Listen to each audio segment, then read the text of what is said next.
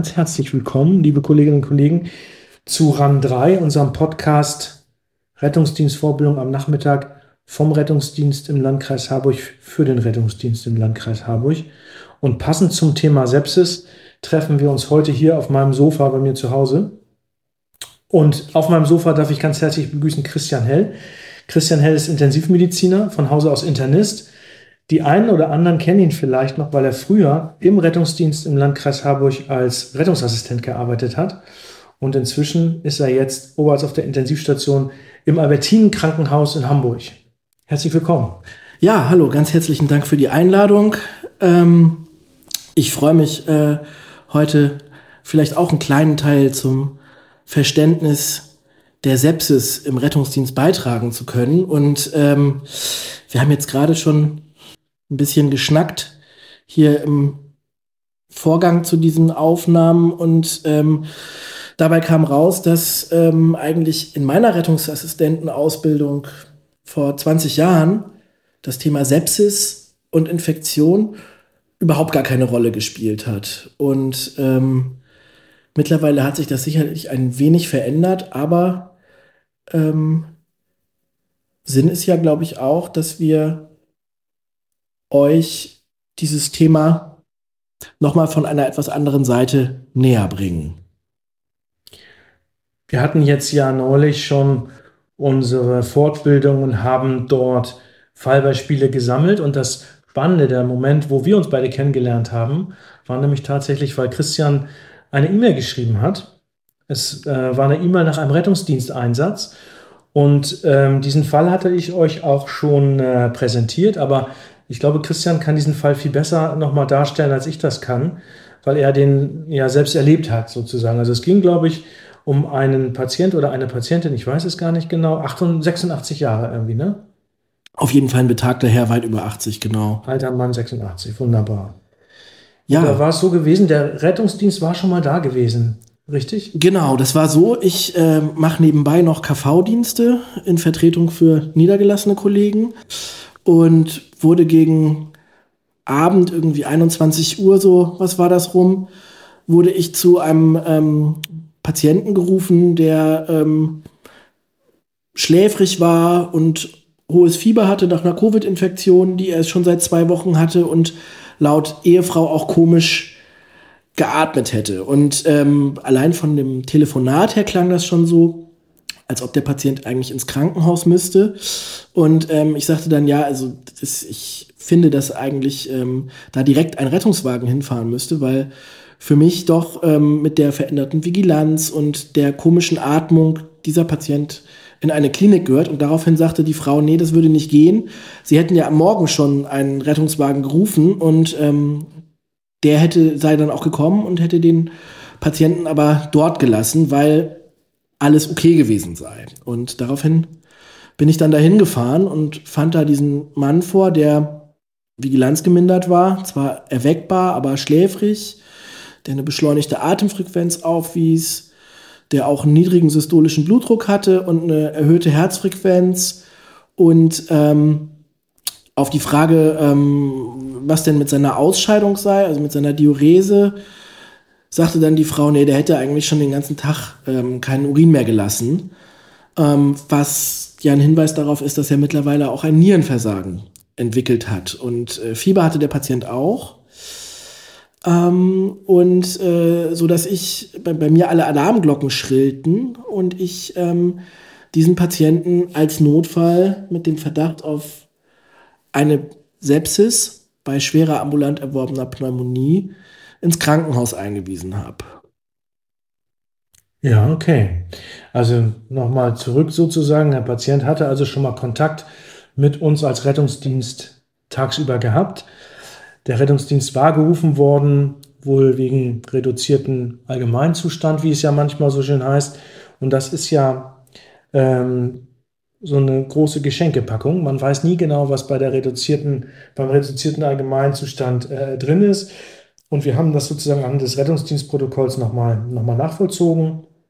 Damals, also als er nachmittags der Rettungsdienst oder morgens der Rettungsdienst da war, da ähm, war der Atemweg frei und auch die Atemfrequenz war noch äh, im Normbereich mit 16 pro Minute und die Raumluftsättigung lag bei 95 Prozent, sodass man an der Stelle also sagen kann, die Werte waren in Ordnung.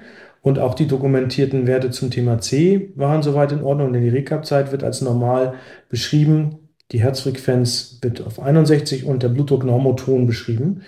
Und ähm, was eben dort auffällig war, war eben dieses Rasselgeräusch auskultatorisch hörbar, grobblasig. Das haben wir ja bei den Covid-Infektionen doch überaus häufig mal gehabt, dass sie sehr viel Lärm sozusagen selber auch wahrnehmen und auch machen. Aber was schon auch vormittags aufgefallen war, war eben diese diese reduzierte Vigilanz. Und ähm, nur fünf Stunden später, oder wie viele Stunden später war das? Ich glaube, es waren tatsächlich zehn oder, oder zehn Stunden später, mh, hm, sagen wir zehn Stunden später, ähm, das Bild deutlich äh, klarer, deutlich schlimmer. Nicht? Da äh, hast du gesagt, zum einen hat er hohe Temperaturen entwickelt. Du hast dann auch, wenn ich das richtig verstanden habe, gesagt, die Atemfrequenz war deutlich ja. erhöht. Ja. Ähm, und dann eben auch schon neben dem B-Problem auch ein massives C-Problem, nämlich mit hoher Herzfrequenz, niedrigem Blutdruck und keiner Diurese, sodass wir also auf einen deutlich kränkeren Patienten stoßen. Und das ist ja auch das, was wir bei Sepsis merken, dass es eine dynamische Erkrankung ist, die unbehandelt einfach sehr häufig zum Tod führt, muss man sagen. Die Sepsis führt sehr häufig zum Tod. Die gibt häufiger, glaube ich, Sepsis-Tode als Polytraumatode in Deutschland. Das würde ich so genau so unterschreiben, ja. Und dementsprechend, Sepsis tötet tatsächlich noch Leute. Und jetzt ist ja die Frage, es ist, ich glaube, wir sind uns einig, es ist schwer, frühzeitig zu erkennen. Genau, das ist, ich finde es auch wahnsinnig schwierig zu erkennen. Das gab ja früher mal diese SIRS-Kriterien, hießen die, mit denen man eine Sepsis ähm, nach denen eine Sepsis definiert war. Also die, die, das sind im Prinzip die Kriterien einer Entzündungsreaktion. Da spielten rein Temperatur, erhöhter Puls und so weiter. Ähm, die hat man aber ja auch schon, wenn man einfach nur einen banalen 0815 grippalen Infekt und Fieber hat, dann hat man auch einen beschleunigten Puls. Ich glaube, über 90 war damals der Wert bei den SIRS-Kriterien. Und, und halt Fieber. Und das mussten zwei Kriterien erfüllt sein. Und ähm, dann waren die SIRS-Kriterien ja schon positiv. Deswegen sind diese Kriterien nicht so ganz gut, um das zu diskriminieren. Dann hat man das wieder verlassen, weil man gesagt hat, jeden zweiten können wir nicht ins Krankenhaus bringen. Genau, das äh, war, war so mit der Grund. Und am Ende kam dann dieser wahrscheinlich allen bekannte Q-Sofa-Score.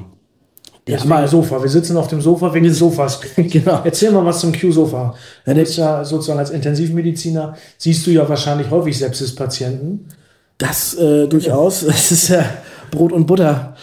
Äh, Geschichte bei uns, genau. Ähm, der Q-Sofa-Score, der kam ähm, ja so vor acht Jahren ungefähr ins Spiel.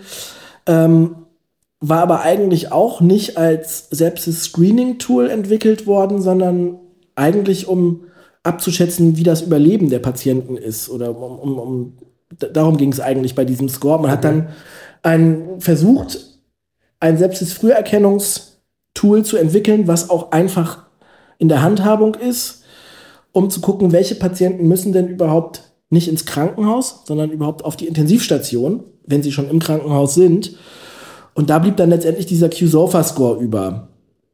Mittlerweile ist man ja wieder so ein bisschen dabei, den zu verlassen. Der Q-Sofa-Score bildet ja drei Parameter ab: Vigilanz, ähm, Atemfrequenz und systolischen Blutdruck. Eine beschleunigte Atemfrequenz, ich meine, der Wert sind 25. Ja, bei uns steht 22. Oder 22, kann auch sein, dass es 22 ist. Ähm, ein systolischer Blutdruck unter 100 oder eine Glasgow Coma Scale unter 15. Das sind so die ähm, drei Parameter, die da abgefragt werden und je, äh, man kriegt jeweils einen Punkt und ab größer gleich zwei Punkten ist eine Sepsis zumindest mal ähm, nach den Definitionen, als es in Umlauf gebracht wurde, hochwahrscheinlich und man muss über eine Aufnahme auf die Intensivstation nachdenken. Wenn jemand null Punkte im Q-Sofa-Score hat, heißt das aber nicht, dass er keine Sepsis hat. Kann er trotzdem okay. haben. Ja. Also ähm, ich kenne den, den Sofa, den normalen Sofa-Score von der Intensivstation, da sind sehr viele Laborwerte mit dabei. Ja. Die können wir im Rettungsdienst ja überhaupt gar nicht erfassen. Insofern bin ich dankbar, dass der Score quasi angepasst worden ist ähm, für die Präklinik anhand von klinischen Parametern, also wirklich einfacher, quick, ja, sehr quick. Und äh, ich kann mir gut vorstellen, wie du sagst, dass es, ähm, es kommt ja das Wort Infektion kommt in dem Q-Sofa gar nicht vor. Das heißt, also äh, er ist sicherlich, ähm, er ist sicherlich mal äh, eine Möglichkeit, um kranke Patienten zu erkennen die können auch aus anderen Gründen krank sein. Ne? Die können auch irgendwas anderes haben. Das mit der Sepsis, das muss ich dann wahrscheinlich nochmal zusätzlich irgendwie mir überlegen. Genau. Der, der, der Score, der guckt, also SOFA steht ja für Sequence of Organ Failure Assessment. Also es, es, geht, es geht letztendlich darum, ähm, Organversagen zu erfassen. Ja. Und ähm, eine beschleunigte Atemfrequenz, ein verändertes Bewusstsein, ein niedriger Blutdruck, das sind ja alles Hinweise auf irgendein bestehendes medizinisches Problem. Stimmt, die hast du nicht, wenn es dir gut geht. Vollkommen richtig. Genau. Ja, genau. So, ähm, das heißt, äh, auch beim kardiogenen Schock wird der Kusofa-Score verändert sein. Okay, verstehe ich. Auch klar, natürlich, auch kritisch krank, der kardiogene Schock. Mhm. Vollkommen richtig. Das heißt also, dass, äh, sag mal, dieses Bewusstsein hat schon eine erhebliche Wichtigkeit. Also wie bei dem Fallbeispiel, was du präsentierst, würdest du auch sagen, ne, dass jemand, der eine deutliche Vigilanzveränderung hat, das gehört so nicht. Das gehört so nicht und ähm, das ist immer bedrohlich und ähm, allein die veränderte Bewusstseinslage sollte zumindest mal dazu führen, ähm, dass im Krankenhaus genauer nachgeguckt wird. Zum Beispiel mit Laborparametern, mit Bildgebung und so weiter. Und ähm, dann kann man zum Beispiel diesen, den du eben ansprachst, den richtigen Sofa-Score erheben, mhm. wo Laborparameter eingehen und so weiter. Im Rettungsdienst jetzt in der Wohnung des Patienten vor Ort, da ist man ja dann doch sehr begrenzt auf wenige ähm, Parameter und ähm, da geht es ja darum, letztendlich den Patienten zu stabilisieren und dann in die, ähm, in die Klinik zu bringen. Und ähm, die weitergehende Diagnostik, die kann und muss man dann dort machen. Ähm, genau. Das heißt also bei einem Q-Sofa von zwei oder mehr, also wir können drei Punkte erreichen, wenn ich das richtig verstehen habe. Ne? Genau. Einen Punkt gibt es für Hirn, einen Punkt gibt es für Atmung und einen Punkt gibt es für Kreislauf. Richtig. Und ähm, wenn ich also sagen wir, mehr als einen Punkt erreicht habe, also zwei oder mehr, dann müssen schon die Alarmsirenen sozusagen angehen. Dann ist das irgendwas überhaupt nicht in Ordnung. Ja, genau. Alles klar. Mhm. Genau, und der Hintergrund des Ganzen, ähm, wenn man jetzt mal nochmal auf die, auf die Sepsis äh, geht, warum das so wichtig ist und warum auch äh, diese Zeitverzögerung ja absolut ähm, zu vermeiden ist, dass man, dass man so viele Stunden ins Land gehen lässt, ähm, das liegt einfach daran, dass man mittlerweile weiß, dass die Sterblichkeit mit jeder Stunde die ähm, Patienten, die eine Sepsis haben, verzögert ein Antibiotikum bekommen, steigt. Und zwar um 7%. Das kann man, äh, das hatte eine Studie im Jahr 2007, glaube ich, war das, ähm, haben die das rausgefunden. Dass, ähm, und das muss man sich so vorstellen, wenn man vier Stunden später die Diagnose Sepsis stellt und das Antibiotikum vier Stunden später äh, gibt, dann ist die Sterblichkeit schon um fast ein Drittel gestiegen, um 28 Prozent. Und das ist erheblich, finde ich, genau. Das heißt, wir entscheiden im Prinzip schon darüber, wie die Weichen gestellt werden und wir können damit sozusagen die Weiche Richtung Leben oder eben auch Richtung Nicht-Überleben stellen. Absolut, genau. Und ich, ich, ich sehe es, ähm, wie das, ähm, wie hervorragend das in den Köpfen drin ist, beim Herzinfarkt oder auch beim Schlaganfall. Ne? Ähm, Schlaganfall im Zeitfenster ist was, wo bei jedem alle Alarmglocken angehen und keine Zeit verloren wird, damit möglichst schnell die mögliche Lyse drin ist. Aber genauso zeitkritisch ist es auch ähm, bei der Sepsis, dass die Patienten ein Antibiotikum erhalten, weil die, die Erstgabe des Antibiotikums tatsächlich entscheidend ist dafür, die Sterblichkeit zu senken. Das ist das A und O. Und ähm, das heißt, die Zeit zwischen Patientenkontakt, also die DOR, to und dann wiederum Antibiose-Time sozusagen. Richtig, im Prinzip ja, okay. genau das. Okay, ja. Genau das. Und ähm, ja, das ist, ähm, was, was zu meiner Zeit jedenfalls in der Rettungsdienstausbildung überhaupt nicht vorkam. Man muss fairerweise sagen, dass meine Ausbildung auch vor dieser 7%-Studie war. Mhm. Aber ähm, wir sprachen gerade ähm, im Vorgespräch schon einmal drüber. Ich würde mir eigentlich wünschen, dass ähm, es auch mal eine Plakatkampagne für die Sepsis gäbe. Sepsis ein Notfall. Ja. Weil, ähm, wie es das für Schlaganfälle gab oder ähm, was weiß ich, für die PAVK und für Herzinfarkte. Mhm. Denn das Bewusstsein in der Bevölkerung und auch bei gewissen medizinischen ähm, Professionen ist noch nicht ausreichend geschult. Für uns in der Intensivmedizin ist das äh, natürlich das tägliche Geschäft, aber alle, die damit nicht so viel zu tun haben, ähm, für die ist die Sepsis dann vielleicht doch eher abstrakter und äh, etwas weiter weg. Ja, also äh, dass wir eine, hm, dass wir eine ganz neue Herangehensweise an diese Sachen haben, wird, finde ich, schon allein dadurch bewiesen, dass wir bei jedem Patienten, den wir im Rettungsdienst besuchen, nicht nur den Blutzucker dokumentieren, sondern auch die Körpertemperatur dokumentieren. Ja. Das war ja früher auch nicht so. Und heutzutage können wir im Prinzip mit den Ohrthermometern zuverlässig sagen, sowohl die Hyperthermie als auch die Hypothermie, und das können wir, wissen wir schon anhand der SIRS-Kriterien, die du ansprachst, beide Situationen, niedriger, Blut, äh, niedriger Temperatur und hohe Temperatur, sind ja hochverdächtig oh ja. auf ein septisches Geschehen. Und dann nehmen wir erst den Sofascore in die Hand und ähm, haben dann zwei verschiedene äh, Bausteine schon, die uns helfen. Und an dieser Stelle wollte ich nochmal die Brücke zum, zum News Score machen. Wir hatten zuletzt, als wir gesagt haben, muss der Patient mitgenommen werden oder nicht, haben wir ja den News Score nochmal kennengelernt und haben gesagt, äh, der hilft uns sehr, wenn es darum geht, können wir Patienten in Ruhe zu Hause lassen oder müssen wir den Transport ins Krankenhaus forcieren. Mhm. Äh, diese, dieser Transportverzicht war damals das Thema und auch für die Sepsis ähm, ist das ja offenbar äh, äh, sinnvoll, das zu nutzen. Ne? Wie siehst du das mit dem Newscore? Total, also das ist, ähm, das ist auf jeden Fall eine sinnvolle Ergänzung ähm, für den Q-Sofa-Score. Und ähm, ich meine sogar gelesen zu haben, dass es ähm, Überlegungen gibt, den News ähm, zu nutzen, um den QSOFA abzulösen, perspektivisch. Also ähm, der News bildet ja mehr Parameter ab und äh, gibt einem einfach nochmal eine zusätzliche Sicherheit. Ne? Denn ähm, Parameter wie Sauerstoffsättigung und die Temperatur oder auch der Blutzucker, das sind ja alles äh, Parameter, die im ähm, SOFA-Score oder im, Q-SOFA-Score gar nicht auftauchen. Das heißt, ähm, es erhöht sicherlich die Treffer. Quote beziehungsweise die Diskriminierung. Prima. Genau, ich habe auch noch einen Artikel gelesen, der auch sagte, zumindest die Kombination aus beiden Scores wäre total sinnvoll. Und was wir ja in unserem Algorithmusheft noch mit uns rumtragen, ist ja dieser Merksatz, ähm, der heißt Lukas. Ähm, den hat äh, ja schon äh, Ben Dorge sozusagen in das Heft reingeschrieben, ähm, um uns eine Möglichkeit zu geben, zu überlegen, welches sind die Hauptsepsis- Orte. Was würdest du sagen, was sind aus deiner klinischen äh, Erfahrung die Hauptsepsisorte?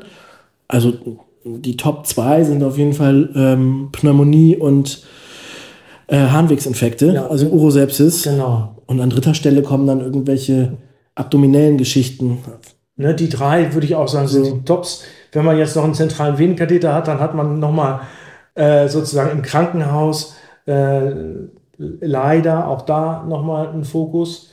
Und das ist bei dem Lukas zum Beispiel, ist L steht auch tatsächlich für Lunge. Ne? Also als erstes immer Lunge abhorchen und gucken.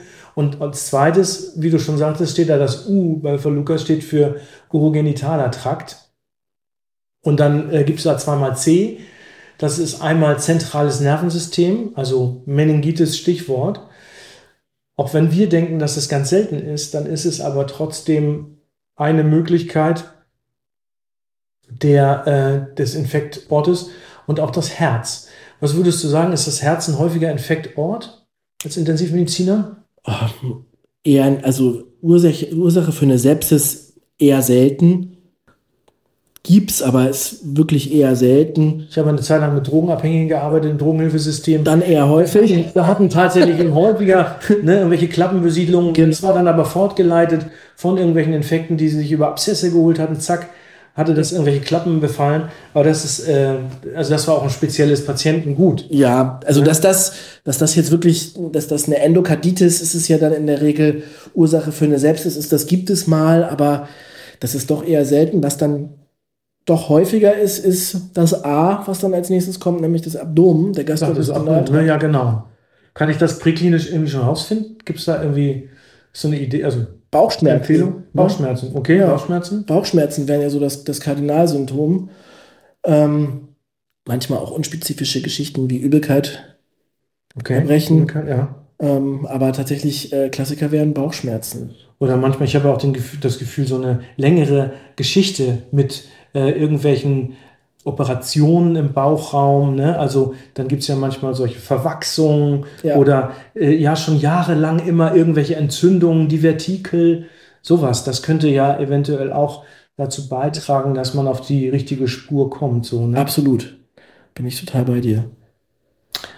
Ne, dann haben wir A, dann für A gibt es noch Arthritis. Da kann ich jetzt natürlich aus Boberg berichten. Wir haben da ja so eine septische Gelenkchirurgie gehabt und es gibt ja kein Gelenk, welches nicht äh, eine eitrige Entzündung äh, machen kann.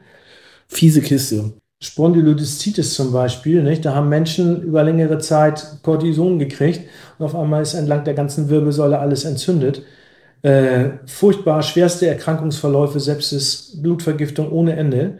Also ich glaube, da ähm, kann man äh, wirklich mit viel ähm, Fantasie rangehen. Ich habe da auch das erste Mal jetzt gesehen, eine Osteomyelitis übrigens nach intraossärer Nadel.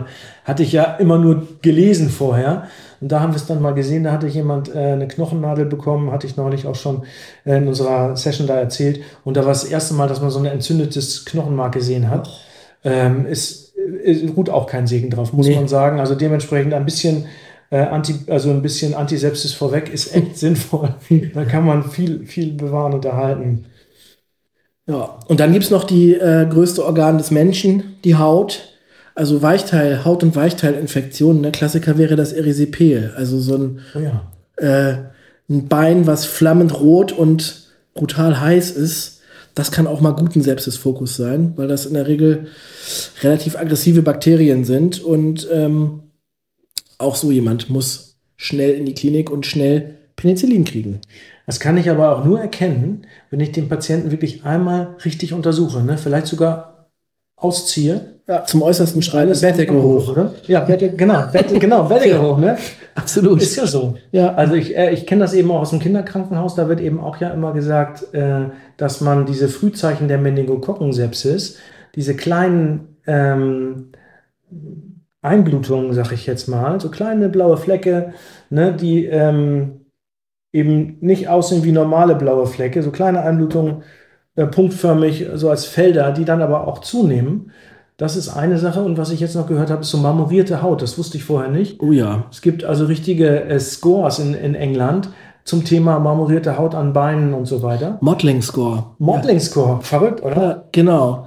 Das sieht man, also, das zeichnet sich häufig so um die Kniescheibe als erstes ab. Das heißt, wenn man sich das einmal anguckt und das, die Haut ist so marmoriert um die Kniescheibe rum, das ist immer ein Zeichen oder äh, häufig ein Zeichen für eine Gewebsminderperfusion. Die Leute haben dann auch einen erhöhten Laktatspiegel im Blut, was dann äh, schon eher Richtung septischer Schock sogar gehen kann. Ähm, und äh, auch das ist ein absolutes Alarmzeichen. Und wenn ich jetzt, sagen wir mal, einen Zugang lege und den ordentlich Infusion reinlaufen lasse, wird das dann besser mit diesem Modeling Score? Das wird besser. Das wäre die Therapie der Wahl. Geil. Das heißt also, für uns im Rettungsdienst wäre das ein echter Arbeitsauftrag, ne? Absolut. Keine blaue Nadel, sondern Ich sage ja rosa Riese. Genau, ich, ich sage auch mal rosa Riese. Im Prinzip muss ja nur die Flüssigkeit reinlaufen und ich muss es irgendwie ein bisschen kontrollieren, ob es auch reinläuft. Also Ja. Äh, in dem Algorithmus steht ja sogar drin 20 Milliliter pro Kilogramm. Das ist sogar noch niedrig, glaube ich. Ne? Man würde sogar, kann auch mehr geben, aber wenn man jetzt 20 Milliliter pro Kilogramm reinkriegt, bis sie im Krankenhaus sind, das darf auch eine weiße Braunhülle sein. Unsere Genau. Rettungsdienstmitarbeiter lieben es ja auch weiß. ja, Oder also grün ist auch, aber so, ähm, ja, dann hätte man schon richtig viel erreicht, ne? absolut. Das, ähm, das ist ja in jedem Sepsis-Algorithmus ist ja die Fluid Resuscitation, wie es so schön heißt, also die ähm, Flüssigkeitsgabe neben der Antibiotikatherapie das A und O und äh, hilft mitunter ähm, zu vermeiden, dass der Patient dann katecholaminpflichtig wird. Okay. Mhm. Ist ja ein gutes Stichwort, äh, sag mal, katecholaminpflichtig. Also wir, wir müssen den Kreislauf erhalten. Der Kreislauf ist irgendwie unser Zielorgan, habe ich richtig verstanden. Und es ist die Frage, wir haben jetzt diese Flüssigkeit da reinlaufen lassen. Ich habe neulich auch schon irgendwo gelesen, man soll immer zwei Zugänge legen. Ich persönlich glaube ja, dass es wichtig ist, nicht so viel Zeit am Notfallort zu verbrauchen, weil wir ja gesagt haben, je schneller die Antibiose drin ist, desto ja. besser ist es. Und dadurch würde ich ja sagen, wir machen den Unterschied, wenn wir sowohl einen guten Zugang gelegt haben, als auch die Zeit im Auge behalten. Ja.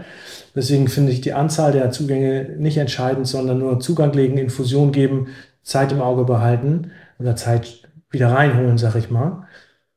Ähm, und ähm, das wäre aus, genau, was, was wäre dein, sag mal, mittlerer arterieller Druck? Messen wir ja mit unseren Geräten. Manchmal haben wir eine Drei-Sterne-Messung. Kann man das so einfach sagen? Oder muss man wiederum sagen, bei dem Hypertoniker, der bräuchte eigentlich einen höheren mittleren arteriellen Druck? Ja, da gibt's, da also, da scheiden sich ja die Geister dran, aber ein Mitteldruck von 65 wäre gut. Sein. Der soll schon möchte 65 haben oder mehr. Die, die Niere möchte, genau, die möchte so ein bisschen Druck, braucht die. Und also wenn man an Niere denkt, denkt man an Rente, 65, Rente mit 65, dann kann man das nie wieder vergessen. Genau, das wäre schon gut. Wenn der, also der muss jetzt der Mitteldruck, der zu hoch muss man den auch nicht prügeln, aber so 65 Mitteldruck, ähm, das ist auch das, was wir in der Intensivmedizin machen. Ja, ne? Ähm, genau. Jetzt erreiche ich den nicht. Also sagen wir mal, das Rettungsteam, Notarzt ist mit dabei. Ich erreiche das nicht. Was wäre sozusagen eine adäquate Antwort auf den Betrug?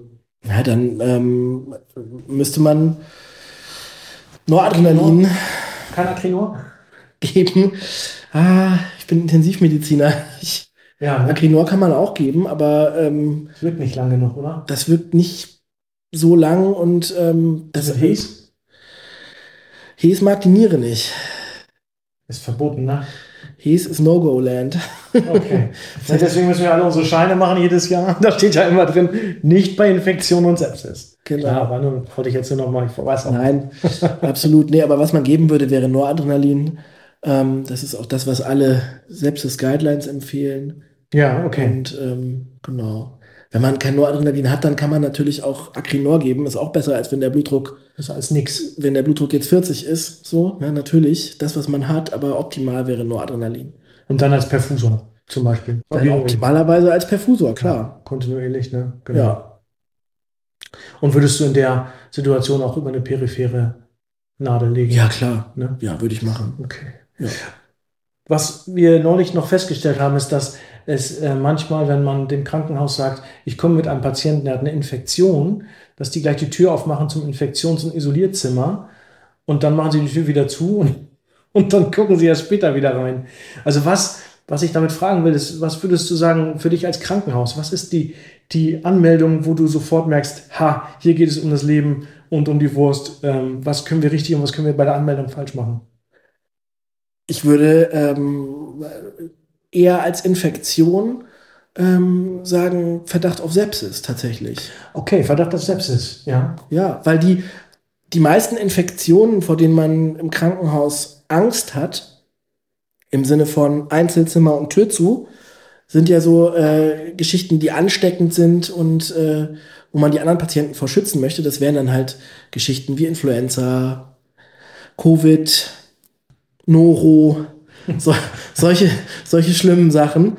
Aber ähm, eine Sepsis ist meistens, meistens zumindest, durch Bakterien ausgelöst und die allermeisten davon sind gar nicht so ansteckend, dass man die Leute jetzt in ein Einzelzimmer legen muss. Deswegen bei ähm, der Anmeldediagnose Verdacht auf Sepsis wird jetzt nicht der erste Schritt sein, zu sagen, okay, ihr müsst jetzt in den Hochsicherheits ähm. Und ähm, in der Tat, also ich, ich weiß, worauf du hinaus willst. Es gibt gute Studien darüber, dass ähm, ISO-Zimmer die äh, Behandlungsqualität deutlich verschlechtern und auch Einfluss aufs Überleben haben. negativ. Ja. Ne, das, ähm, deswegen ist das ein ganz wichtiger Punkt. Also so wie der Rettungsdienst den Patienten ankündigt und ähm, dann auch die Übergabe macht, das hat ja einen wesentlichen Einfluss darauf, wann die vom Arzt gesehen werden. Ja, ja. Wann und wie sie auch von der Pflegekraft richtig gesehen werden und äh, ob sie quasi abgeschoben oder als äh, kritisch krank und mit hoher Priorität ähm, zu versorgen erkannt werden. Okay, prima. Also ich habe verstanden, die Anmeldung Sepsis ist, äh, entscheidet auch wieder quasi über, über die Behandlung und über das Überleben letztendlich. Ich habe auch ein Beispiel dafür. Tatsächlich habe ich am Wochenende eine alte Dame behandelt. Die war zu Hause, die hatte, der Rettungsdienst hatte gemessen eine Atemfrequenz von 41 und eine Raumluftsättigung von 85. Oha. Wollte natürlich eigentlich nicht mit ins Krankenhaus. Der Sohn hat aber dann dafür gesorgt, dass der Rettungsdienst kommt. Die hatte auch einen ähm, Blutdruck, der war nur bei 90, obwohl sie eigentlich Diuretika nimmt. Die Vigilanz war in Ordnung. Q-Sofa 2. Richtig, Q-Sofa 2 schon mal das erste. Die hatte auch auf der und äh, auf der linken Seite hatte sie auch deutlich äh, Giemen, auf der rechten Seite gar nicht. Und ähm, dann konnten wir die mit einer Infusion, ach so, ein Tachykard war sie übrigens auch. Sie hatte eine Tachykardie von ähm, 130, glaube ich. Und ähm,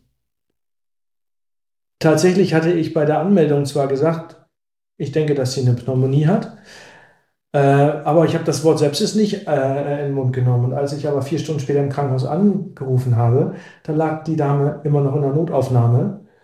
Und ob sie ein Antibiotikum bekommen hatte, konnte mir die Kollegin am Telefon, mit der ich da sprach, konnte mir die das gerade gar nicht sagen. Das war nicht hier bei uns im Bereich, das war äh, sozusagen im Norden von Deutschland, noch weiter im Norden, als wir das sind. Aber da habe ich mich ziemlich geärgert und habe gedacht, Mist, hätte ich das ein kleines bisschen besser formuliert und den Kollegen äh, im Rettungswagen das besser mitgegeben, hätte ich da vielleicht einen Unterschied machen können. Und ich glaube, das ist es, nicht? Ja. Also wenn wir wirklich den Verdacht haben, dann sollten wir das aussprechen, damit wir den Unterschied machen Genau. und die Patienten davon profitieren und das Überleben deutlich besser wird. Genau so ist es. Ja. Okay, das nehme ich mit. Ähm, wie geht es im Krankenhaus weiter? Du meinst, wenn die Patienten jetzt ankommen, Ja, Verdacht auf Sepsis, also du als Intensivmediziner sozusagen, oder was willst du noch wissen von uns? Was sollen wir noch äh, mit äh, übergeben vielleicht erstmal? Also welche Informationen helfen dir als Intensivmediziner noch mehr? Patientenverfügung, Patientenverfügung, okay? sowas ist natürlich immer gerade für uns Intensivmediziner und gerade in so einem kritisch kranken Setting. Ihr seid ja die, die ähm, vielleicht noch mit Angehörigen gerade geredet haben und ähm, bei jemandem, der eine Sepsis ausbildet, ähm, kann es ja auch mal schnell gehen, wie wir gerade schon äh, festgestellt haben. Und ähm, da äh, kann es auch mal sein, dass man die dann innerhalb von einer Stunde nach Krankenhausaufnahme manchmal noch schneller intubieren muss. Okay. Und ähm, deswegen wäre es eine wichtige Information, ob das zum Beispiel gar nicht gewünscht ist. Was könnte zum Beispiel der Grund sein, warum man die intubieren muss? Ein respiratorisches Versagen. Respiratorisches Versagen, ne? Also eine Atemfrequenz von 41 Atemfrequenz ist schon von 41. ein, ein guter Weg, äh, guter äh, Schritt auf dem Weg zum respiratorischen Versagen. Richtig. Okay, ja klar, logisch. Ja, aber auch eine Vigilanzminderung, wenn die, wenn die Ja, ähm, Genau. tief bewusstlos sind, dann muss man natürlich auch den Atemweg schützen. Ähm, aber nicht alle Sepsispatienten äh, werden, oder auch nicht die Mehrzahl werden direkt bei Krankenhausaufnahme intubiert. Aber ja, wie geht's weiter? Also ähm, wir, ähm, wir sind natürlich immer dankbar für jede Art von Information, die uns weiterhilft, einzugrenzen, worum es sich denn handeln kann. Also, wenn der Partner oder die Partnerin euch erzählt hat, nee, wir waren gerade bis gestern auf Mallorca, Ah, okay. Mhm. ne? also Reiseanamnese, irgendwie sowas. Super, danke. Guter Hinweis. Krankenhausaufenthalte vor, äh, von, von äh, kürzlich zurückliegend. Ähm, also, nee, mein Mann ist gestern gerade erst aus der Reha entlassen worden. Mhm. Das ist auch was, was Gold wert ist, weil das nämlich die Wahl des Antibiotikums beeinflusst. Weil es die Wahl des Antibiotikums beantwortet. Das Keimspektrum Spektrum ist einfach ein anderes, wenn Menschen im Krankenhaus gewesen sind. Ehrlich gesagt, in den letzten drei Monaten bei der Pneumonie ähm, sogar, als wenn sie nur zu Hause waren. Mhm. Das sind so Geschichten, die Vorerkrankungen natürlich sind wichtig. Ähm, Mhm. Genau, das sind so die wesentlichen Dinge. Allergien, wenn ihr sie denn wisst. Ähm, das sind so die Dinge, die wir wissen wollen. Und dann, ähm, ja, ähm, machen wir das weiter, was äh, schon präklinisch hoffentlich begonnen worden ist. Wir stabilisieren den Kreislauf. Wir nehmen Kulturen ab. Ihr nehmt Kulturen ab. Genau, also Blut und Urin, um ähm, auch Atemwegssekrete, um äh, Erreger möglichst zu isolieren. Und dann geben wir sehr schnell ein Antibiotikum. Oder auch Okay. zwei. Okay, also das ist ja auch spannend. Ihr nehmt also erst diese ganzen Proben ab und gebt dann erst das Antibiotikum. Es gibt ja immer wieder auch Stimmen, die sagen, ja, wir könnten doch im Rettungsdienst irgend so Megakeule mit uns rumschleppen, Antibiotikum, und dann könnten wir den Patienten das doch schon zu Hause geben. Dann hätten wir doch ganz viel Zeit gespart. Was sagt der Intensivmediziner dazu? Hm. Ja, zweischneidiges Schwert. Einerseits ja, andererseits würde man dann sehr viel seltener ähm, Erreger isolieren und ähm, würde sich Resistenzen züchten. Ne? Darum geht es am Ende. Okay. Um die, ähm, weil man, wenn man den Erreger nicht kennt, dann muss man ja viel breiter behandeln. Dann muss man Antibiotika geben, die gegen viel mehr Erreger wirken, als vielleicht eigentlich erforderlich ist. Während wenn man den Erreger kennt, dann kann man ein ganz schmal wirksames Antibiotikum, was eventuell sogar auch besser wirkt auf den speziellen Keim, geben. Also ihr verschmalert dann auch, sobald ihr die ersten Ergebnisse habt, nehmt ihr von der Omnispektrum-Therapie, wo alles kaputt geht, macht ihr es dann schmal, gezielt sozusagen dahin den Keim und den Ort, wo ihr es haben wollt. Ne? Genau, so wäre es, wenn es optimal läuft, machen wir das so. Genau. Okay. Und deswegen also ist es keine Option für uns, einen ganzen Schrank voller Antibiotika mit im Rettungsdienst zu haben, Genau. weil es einfach, es ist nicht nur teuer, sondern es ist auch sinnlos. Richtig? Im Prinzip ja. Und wenn, ähm, wenn, wenn, wenn man sagt, naja, innerhalb von einer Stunde spätestens vom Eintreffen am, am Notfallort bis Eintreffen in der Notaufnahme, dann, dann ist es eine Stunde Verzögerung ähm, oder eine Stunde, die es frühestens früher gegeben werden könnte. Ja, das könnten laut dieser Studie dann auch 7% sein, aber wenn man dann im Krankenhaus auch wirklich konsequent schnell das Antibiotikum gibt, dann wird das so den Unterschied nicht machen. Versus man hat aber doch äh, eine sehr viel bessere Diagnostik, was äh, Erreger und so weiter angeht später. Das ist so Okay, ja, der Grund, glaube ich. Ja, toll. genau. Ja.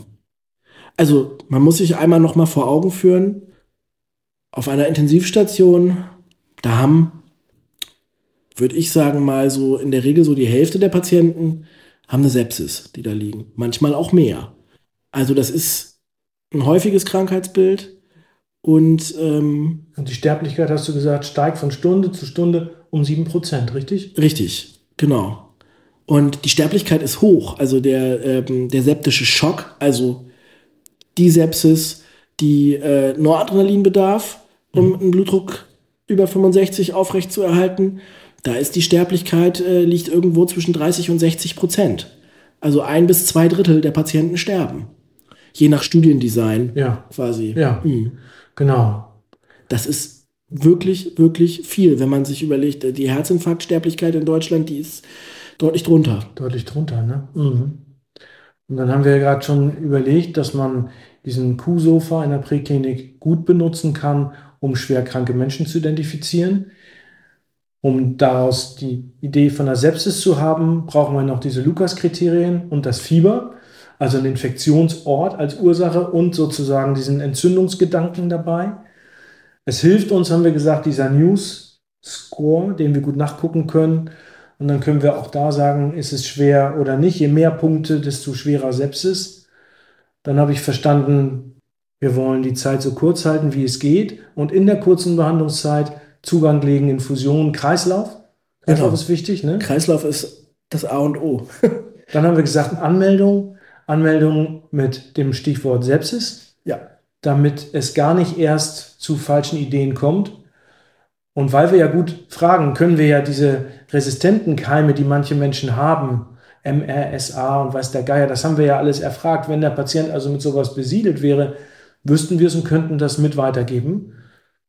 Oder wir können auch sagen, es besteht kein Hinweis auf einen resistenten Keim. Ne? Genau. Du hast auch gesagt, wenn Patienten häufig im Krankenhaus sind, schlechte Infektionsabwehr haben, dann sind die besonders gefährdet, wie wir das beim Lukas-Schema schon herausgefunden haben. Absolut. Und ähm, dann geht es darum, schnell ins Krankenhaus zu kommen, schnell Diagnostik zu machen, um dann frühzeitig und konsequent die Antibiose anzustarten. So sieht's aus. Genauso. Ja. Also wir müssen wach bleiben und die Sepsis erkennen. Ob nun ein Poster in der Wand äh, in der Stadt hängt oder ein Poster in unserem Kopf. Genau. Wenn wir, wenn wir bereit sind, die Sepsis zu erkennen, dann machen wir den Unterschied und dann sind wir wie beim Herzinfarkt, beim Schlaganfall, beim Polytrauma, bei diesen ganzen Sachen, auch die Sepsis aus dem Altenheim hat sozusagen dann genau diese gleiche Zeit äh, kritische Behandlung verdient, richtig? Unbedingt, genau. Das ist äh, ja, das ist äh, das, was jetzt in unsere Köpfe rein muss und ähm, was alle verinnerlichen müssen. Okay. An dieser Stelle auch nochmal, auch ähm, besondere Patientengruppen sind auch Kinder unter drei Monate, sind ja. auch Kinder mit chronischen Erkrankungen oder chronischen ähm, Fehlbildungen zum Beispiel, die besondere Immunmittel zum Beispiel, also äh, Immuntherapie bekommen. Und äh, gerade bei Kindern nochmal die Lanze gebrochen, diese kleinen roten Flecken, die wir finden können, wenn wir genau gucken, können ein erster Anhalt für eine lebensgefährliche Infektion wie zum Beispiel bei Meningokokken sein. Kann man im Internet sehr schön sich angucken, wie man das unterscheiden kann von einer normalen Blutung.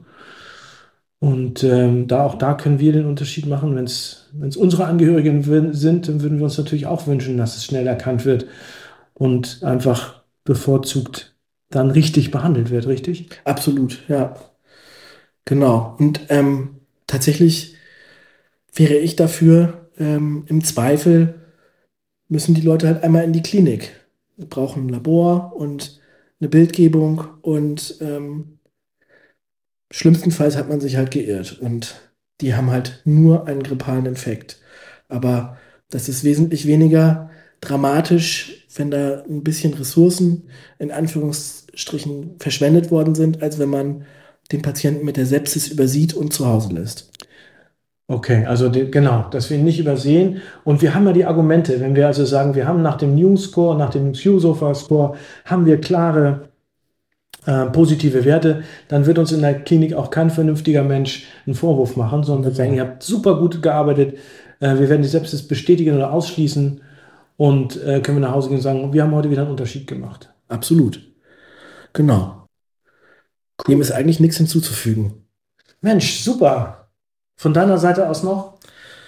Ähm, ja, also ich äh, wollte mich einmal bedanken, dass ich ähm, eingeladen wurde und äh, hier auch was dazu beitragen darf. Und ich finde es toll, dass dieses äh, Thema jetzt ähm, mehr Beachtung findet und äh, hoffe auf eine weiter gute Zusammenarbeit. Sehr schön, Christian. Vielen, vielen Dank.